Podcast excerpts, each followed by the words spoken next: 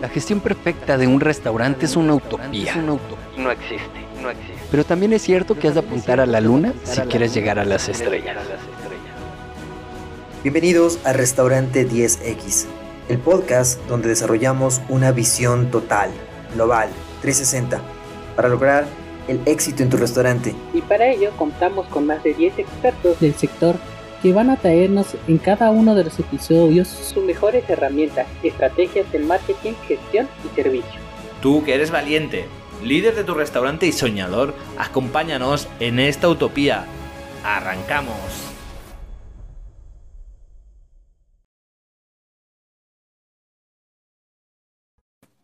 Muy buenas a todos y bienvenidos a un nuevo episodio de Restaurante 10X. Estamos de nuevo, un episodio más con Nuria Nicolau. ¿Qué tal, Nuria? ¿Cómo estás? Hola, pues aquí encantada de estar otra vez aquí para poder hablar sobre nuestro tema preferido, ¿no? Los restaurantes. Exacto, el placer, el placer de tenerte aquí es nuestro.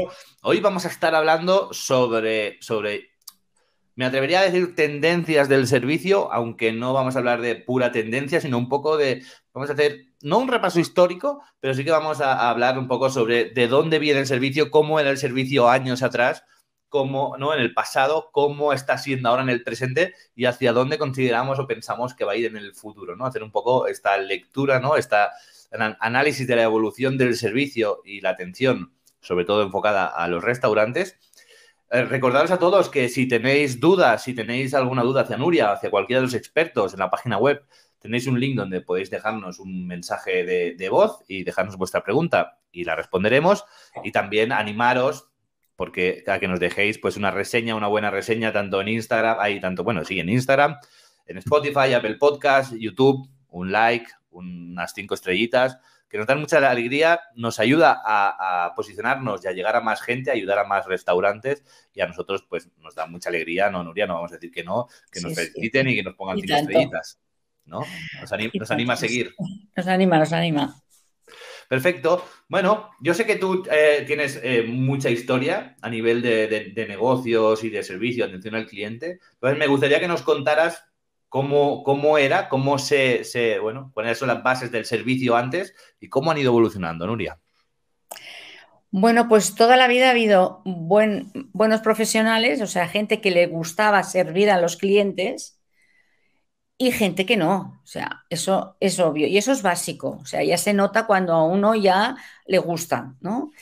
Entonces, pues bueno, mm, yo como tú dices, ya tengo una edad y he ido eh, viendo la evolución, ¿no? Desde que yo recuerdo ahora y me hace mucha gracia cuando vi la primera vez lo del delivery, por ejemplo. Claro, dicho en inglés, pues parece muy nuevo, ¿no? Pero cuando ves lo que es, dices, madre mía, si yo esto lo hago ya desde que era pequeña, ¿no? En mi casa se hacía hace muchos años. En mi casa y en la casa de muchísima gente. Muchísimos, y en muchísimos comercios, no solo en la restauración. Entonces, pues bueno, mm, yo eh, veo bien que, que recuperen, que se recuperen formas que son buenas para el cliente, que son para ayudar al cliente porque últimamente al cliente lo tenían un poco pues como endemoniado, ¿no? O sea, como que era, como que era el último, eh, era el último al que, al que agradecerle lo que tenía, ¿no? O al que servir, porque ya la palabra servir ya no le ha gustado últimamente a nadie. Ay, yo no, ¿qué quiere decir servir? A ver, en tu casa te sirve tu madre, con todos los respetos, o la abuela o la tía, la persona que, la, que te cuida, ¿no? Te sirve, ¿verdad? Sí. ¿Y por qué tú no vas a servir a alguien en un trabajo y encima cobras por hacerlo? Por ejemplo, ¿no? Entonces es que esta palabra eh, eh, la han querido pues como, como menospreciar, ¿no? Y para mí, para mí es un, vamos, para mí es un elogio, ¿no? Totalmente. qué mejor, como, qué mejor que servir a, a, tus amigos, a tu familia, a tu gente, que son clientes que no conoces, pues haz por conocerlos, haz por hacerlos amigos. ¿Por qué no? El anfitrión, que realmente es esto, ser anfitrión es ser camarero. El camarero es un anfitrión de un restaurante. El host, que se llama en inglés, si alguien pues, lo prefiere así. Hay que, decir, hay que decir aquí a favor de, los ingleses o del habla inglesa y no del, del castellano que son un poco más elegantes buscando palabras, ¿no? Porque host, ¿no? Como tú dices, suena mucho más elegante, no suena a tanto como servicio, tiene unas connotaciones que no es que sean connotaciones negativas, pero no suena tan bonito a lo mejor como pues, host, ¿no? Pasa igual que cocinero o chef, es como el chef, ¿no? Es claro, como- el chef es un poco más. Total, también cocina. Pero sí, sí, es verdad, las palabras importan y mucho, el tono con las que se dicen también, porque si yo digo la palabra servir con orgullo, pues no es lo mismo que si digo, ay, es que tengo que servir ahora, fíjate. Entonces, claro, el tono hace mucho, el tono de la, de la voz de la persona que habla y que dice las cosas es muy importante. Como que tampoco hay que chillar por no levantar la voz o decirlo de malas maneras, porque todas las palabras se pueden decir con un tono distinto y, y añadido que puede ser negativo, ¿no? En este caso. Totalmente.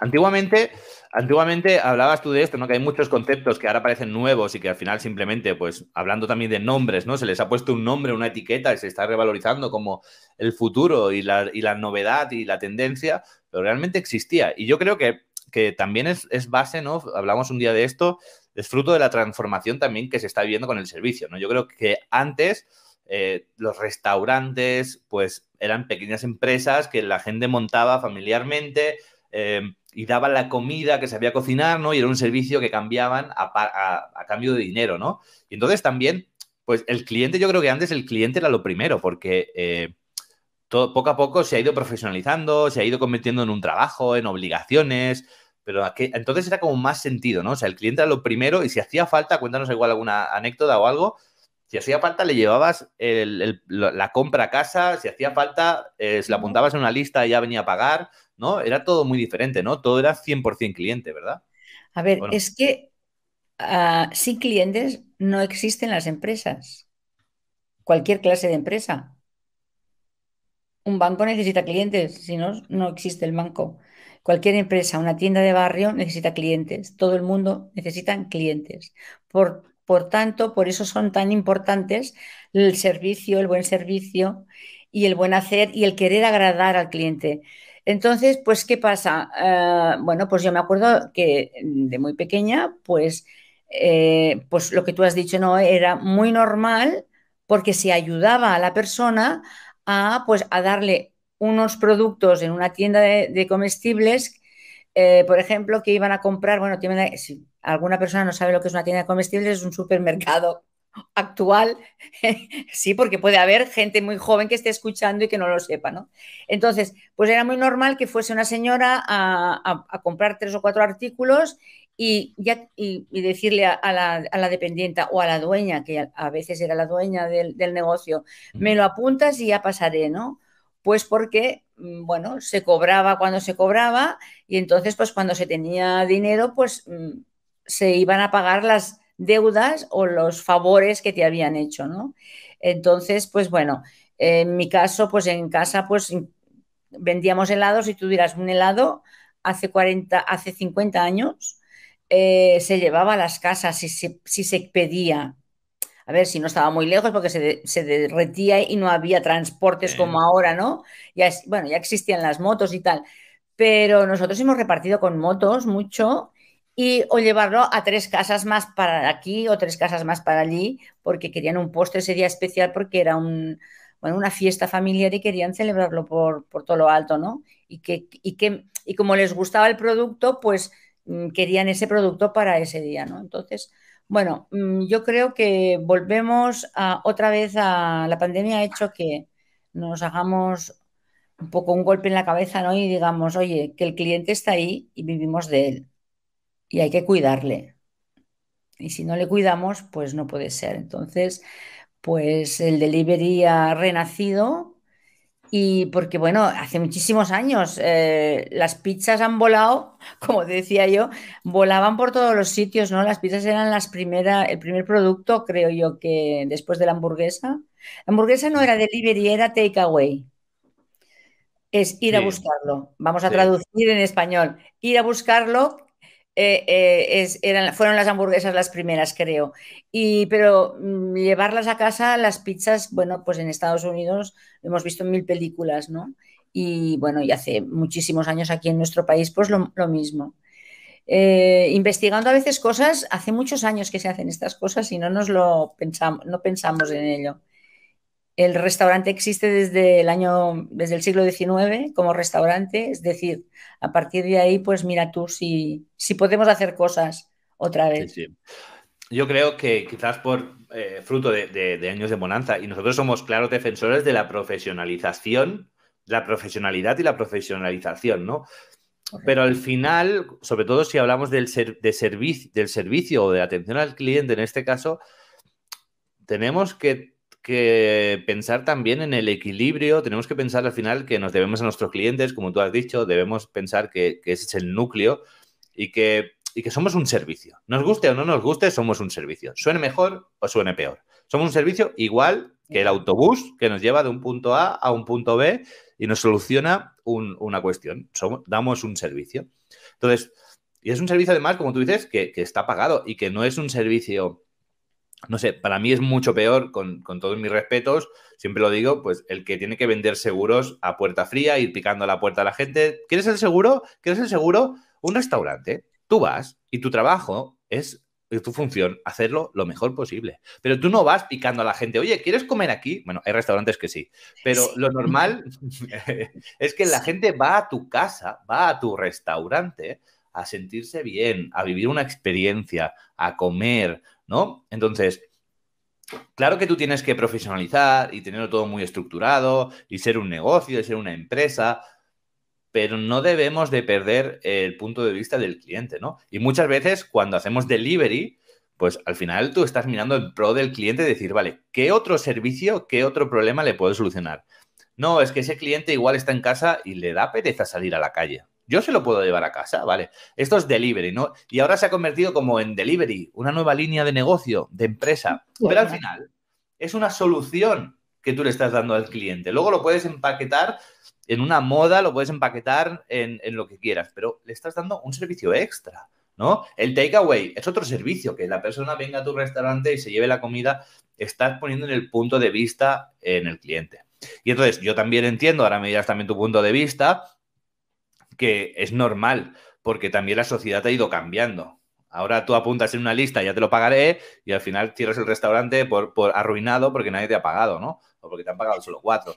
Entonces, no es lo mismo tener 10 clientes que tener 100 eh, clientes o tener 50 clientes cada día diferentes que no puedes controlarlo todo. Entonces, claro que hay que profesionalizar y hay que tener cuidado con según qué cosas, pero hay que tener un límite. Y yo sé, no todos, no generalizo, y ahora me contarás también tu punto de vista, que muchos restaurantes igual han sido muy estrictos muchas veces y creo que nos deberíamos replantear.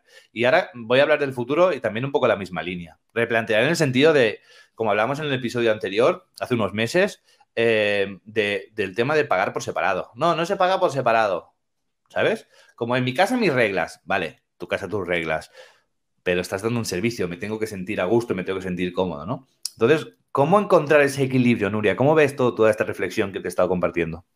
Bueno, pues yo, por desgracia, yo creo que lo único que hace que un dueño de restaurante eh, despierte o cambie es cuando se queda sin clientes. Es una pena, pero no reaccionan antes, no sé el por qué, no sé el por qué no reaccionan a querer aprender más, a querer que les ayuden, a querer que se formen ellos y sus, y sus trabajadores, a querer investigar las nuevas tendencias, porque hay gente que no sale de su restaurante. Hay que salir, hay que ir a comer a casa del vecino, si no te llevas muy bien, pues al vecino de de más para arriba, que no te conoce. Tienes que ir a ver qué hacen, qué hacen los demás. ¿Por qué allí está lleno y en tu casa no está tan lleno? ¿Qué pasa? O sea, a veces es la novedad, pero cuando haya pasado la novedad y esto no se soluciona, hay que, hay que moverse del restaurante, hay que salir. Hay que salir. Totalmente. Por lo tanto, no podemos quedarnos en el restaurante o en la cocina del restaurante porque hay dueños de restaurante que son chefs y están encima en la cocina, o sea, no saben ni lo que pasa en la sala, y eso no puede ser, no puede ser. Tienes que salir, tienes que estar pendiente. Eh, mira, yo mm, muchas veces mm, cuando estaba en mi negocio, ¿sabes qué hacía? Me ponía en la puerta de al lado de la tienda para escuchar los comentarios de la gente cuando salían de mi tienda para saber si la habían atendido bien, si la chica había sido simpática, porque te lo, dicen todo. Si el helado está bueno, si no estaba bueno, todo. Si el lavabo estaba mal, uy, no se puede entrar porque hay mucha gente que solamente viene al, la- al lavabo también. Pero bueno, yo me sentaba al lado, en oscuras, y mira, que no me vieran, y entonces yo iba cogiendo notas. Y a lo mejor tenía luego que entrar y decirle a mis dependientes, oye, que tú has hecho esto y que tú has hecho lo otro, que sepas que la gente habla de nosotros. Sí, sí. Porque es que se creen que el cliente no habla, y sí hablan y se sienten ofendidos o halagados. Mira qué bueno está y mira qué bien nos han tratado. Mañana volvemos. Totalmente de acuerdo. Y poniendo el punto de vista en el futuro, ¿no?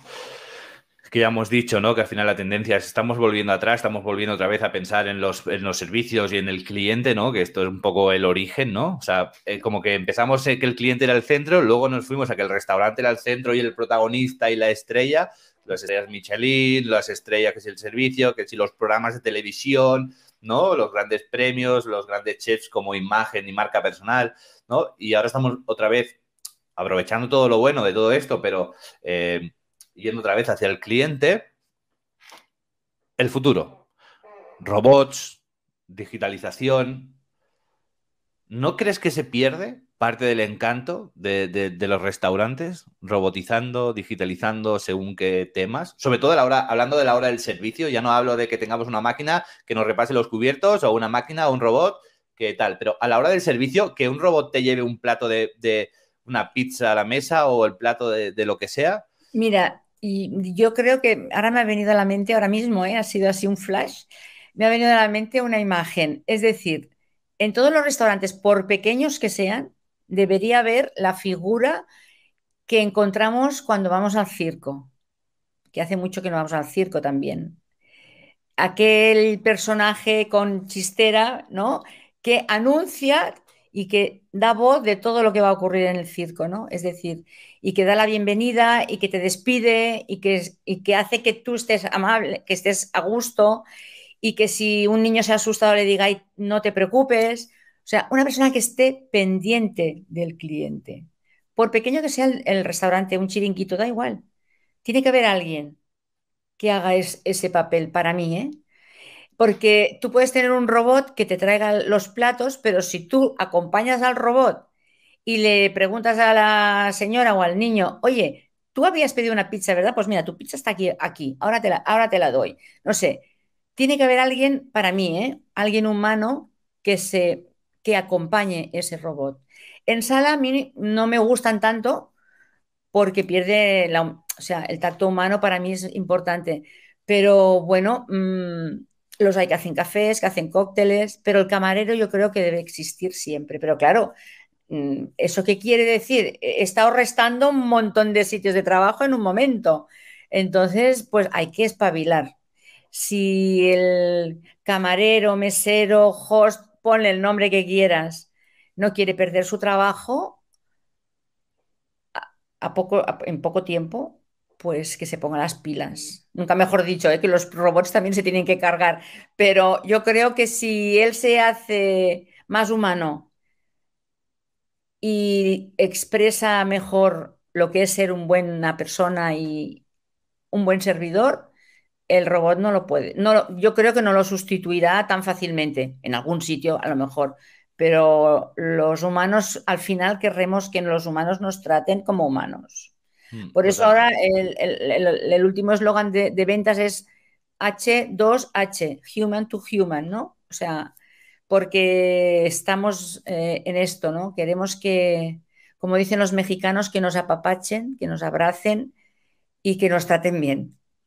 Totalmente, totalmente de acuerdo, comparto tu, tu, reflexión. Y además también depende mucho de, del, del, lugar o del tipo de restaurante. Si vas, tienes, mmm, yo, yo digo siempre, ¿no? O sea, no convirtáis un restaurante en, en, un dispensador de comida, ¿sabes? Yo hay veces que voy a un, bueno, no, no suelo ir, ¿no? Pero bueno, si te apetece un sándwich, estás desesperado, vas a la máquina y le metes dos euros o tres euros y te saca un sándwich en un plástico, ¿no?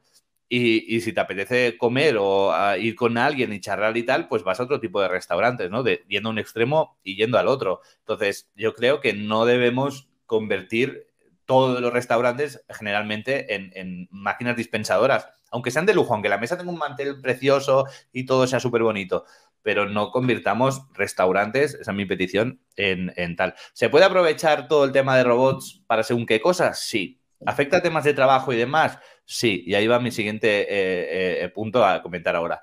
Pero al final yo creo que que se afecte a los puestos de trabajo, ¿no? Por zanjar un poco el tema, es también fruto de la, de la evolución, ¿no? Al final, igual que vino la, la, revolución industrial, ¿no? Las fábricas, las máquinas que hacían muchas cosas, pues ahora estamos en un paso más de ese punto y de nuevo va a haber que, que, que, modificar un poco la estructura social. Pero tampoco creo que nos tengamos que sentir responsables de no, no puedo tener máquinas porque si no se pierden puestos de trabajo. Bueno, al final hay que mirar por las empresas y, y por el bien ¿no? de, de, de todo esto pero no perder esa parte humana.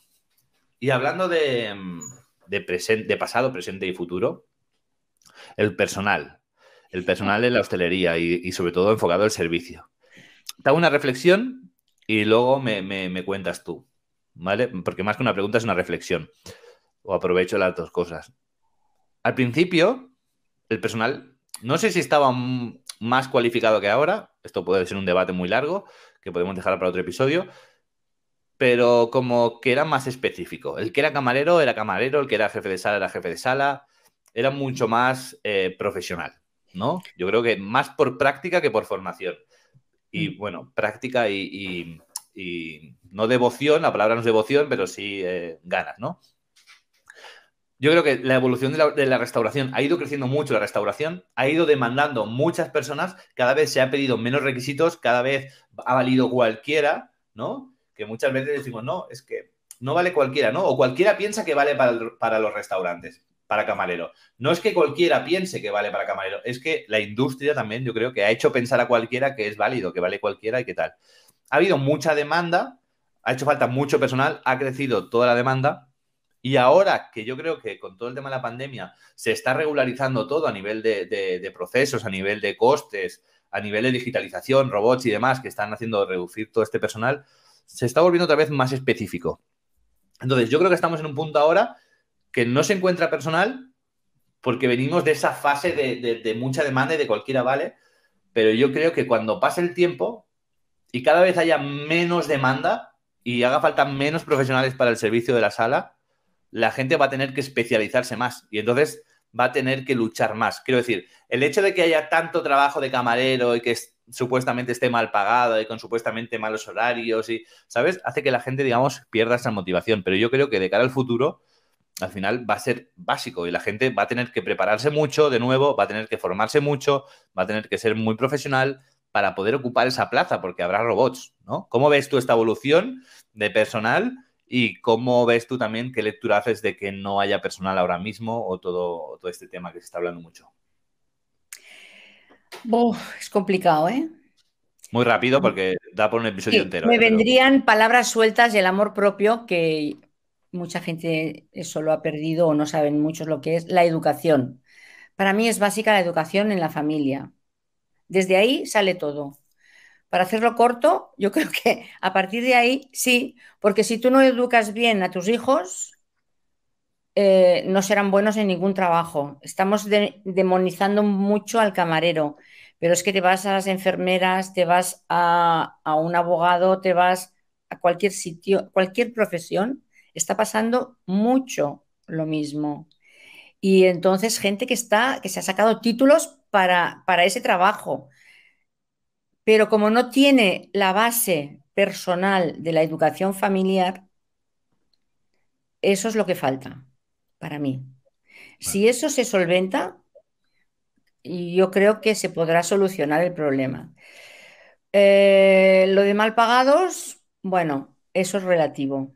Mm, eso sí, eso es otro tema, para abrir. Esos son temas ya muy complicados, pero yo diría, me atrevería a decir, ¿eh? porque soy bastante valiente y poco loca a veces, pero yo me atrevería a decir que solo son un tanto por ciento muy pequeño los que no cobran bien. ¿vale? La gran mayoría están bien pagados con respecto a otras profesiones, si tú quieres. Porque yo me gustaría saber eh, que me dijeran qué cobran las dependientas de una tienda de moda. De según qué tienda, sí. Según qué tiendas, me gustaría saber qué cobran y qué, cuántas horas hacen y qué esfuerzos hacen. Las cajas gigantes que tienen que mover los pesos, tal. O sea, a ver, eh, yo creo que ser camarero no es tan duro, a pesar de lo que puedan creer muchos, eh, con respecto a otros trabajos. Así que yo creo que lo que tenemos que ser eh, es que educar mejor a nuestros hijos y prepararlos para la vida laboral porque no los preparamos para la vida laboral. Estamos continuamente dándoles eh, todo lo que piden, dándoles dinero para que se compren lo que quieran, para que vayan aquí. Ay, es que, pobre, ha acabado la carrera, pues que se vaya un año sabático, por favor. Y tú trabajando tres turnos para que yo, con todos los respetos, cada uno en su casa pueda hacer lo que quiera. Es muy libre de hacer lo que quiera, pero los que tenemos negocios de restauración, nos viene la juventud a casa a mí me vienen jóvenes que a veces, mm, la verdad, me dan pena porque pienso, cuando les vengan los palos de la vida, ¿cómo lo van a llevar para adelante? Ya no el trabajo, ya no hablo del trabajo. Hablo de los problemas de de verdad, de un problemón grande en tu vida que a veces empiezas a los 20 años, a veces te viene a los 30, a veces te viene a los 40, pero de que te viene, te viene. Y no estás preparado. Claro, luego dicen, ah, es que ahora hay muchos suicidios, a la gente es mentalmente muy inestable, pues ¿cómo va a estar estable si no tiene base? Si no tiene base educacional de ninguna clase. Para mí es esto el problema. Has hablado de dos, palabras que para mí son claves y que voy a aprovechar, las voy a unir para, otra reflexión. Bueno, sobre lo mismo. Y una es demonizar, ¿no? Se habla dicho de demonizar los camareros y tal. Demonizar. Y la otra es educación. Y yo creo que, sin entrar mucho en debate, porque da para otro episodio de nuevo, eh, creo que se ha demonizado mucho la imagen, la imagen, que no vamos a entrar en valorar, que si tiene tatuajes, que si un pendiente, que si una dilatación, que si el pelo rapado, que si no, que si lo otro, y no se ha, o sea, y no se ha mirado tanto la educación. ¿Sabes? Se mira mucho más a veces la imagen que la educación. Y hay gente muy maja, muy profesional, con tatuajes, con tal y con no sé cuántos, ¿no? Con imagen más alternativa y, al revés, ¿no? Gente que visualmente pues tiene una imagen más eh, casual o más tradicional y que a nivel de educación o a nivel de, no educación de ya de faltarte respeto, ¿no? Sino de, o de, ganas de trabajar, de diferentes aptitudes, pues que, no cumple, ¿no? Entonces, creo que aquí hay un desbarajuste, ¿sabes? Que, es, digno de analizar en un episodio, hablaremos de, esto, imagen, educación, me lo voy a apuntar. Sí, sí, sí. Y luego, eh, para, para, ir cerrando el episodio, que no se nos haga muy largo, eh, una pregunta final, Nuria. Si yo te digo, yo te pregunto, ¿cuál es el futuro del servicio y la atención al cliente en restaurantes? ¿Qué me respondes? Pues no lo sé. Yo para mí, mm, que la gente quiera trabajar. A día de hoy hay un problema, como tú has dicho, que no hay personal, pero es que se calculan, según las, las cifras que manejan algunos periódicos, que faltan casi un millón de camareras, bueno, de puestos de trabajo en la hostelería. O sea, es mucha, es mucha gente. Eh, entonces, son ganas de trabajar, tener una educación adecuada para los tiempos en los que estamos, que son muy difíciles, a pesar de todas las ventajas que tenemos, pero son difíciles por eso, porque al tener tantas ventajas no sabemos eh, sufrir, no sabemos que, estar en que nos falten cosas. Eh, pensemos un poco en los que no lo tienen todo, a ver qué tal nos va. Yo creo que hay que hacer mucho, eh, mucho, mucho pensar, mucho sentir y, porque si no, no, no lo veo claro, ¿eh? No lo veo claro. No ves claro el futuro, ¿no? Bien, la verdad que yo tampoco. No, pero no en la hostelería solo, en todos los sectores. En general, en general. Sí, sí, porque ya ves cómo está todo, está todos revolucionados y no está más porque la gente no se atreve. No quieren perder su estatus de tranquilidad, a la que la gente ya le dé igual su estatus de tranquilidad y quiera realmente dejar que, lo manipulen y que lo traten mal, al final pues nos vamos a quejar todos y va a ser, mm, va a ser una situación fea, pero eh, necesaria. Como no lo cambiemos, esto no, no mejora. Pero bueno, esperemos que tarde mucho. Esperemos, iremos viendo y en todo caso iremos haciendo un seguimiento de este futuro más próximo al menos y iremos eh, siguiendo comentando y dando contenido de valor. Has hablado de educación, has hablado de educación, educación, formación, sé que, siempre, como siempre digo, pues eres una gran formadora. ¿Dónde puede encontrarte la gente? ¿Dónde puedes saber más de ti, de lo que haces, de lo que no haces, de cómo puedes ayudarles? Bueno, pues en Instagram, en arroba Nuria Nicolau Consultora, me pueden encontrar y a partir de allí tengo todos los links de mi web, teléfono y mucha información que pueden leer y que intento siempre compartir con todos para que, bueno, pues porque me gusta compartir mi formación con los demás. Está mi libro, que también está muy, es muy interesante y del que se puede aprender mucho también. Perfecto, pues nada, Nuria, un placer como siempre tenerte por aquí. Nos vemos en la próxima. Muy bien, encantada. Hasta pronto, adiós. chao.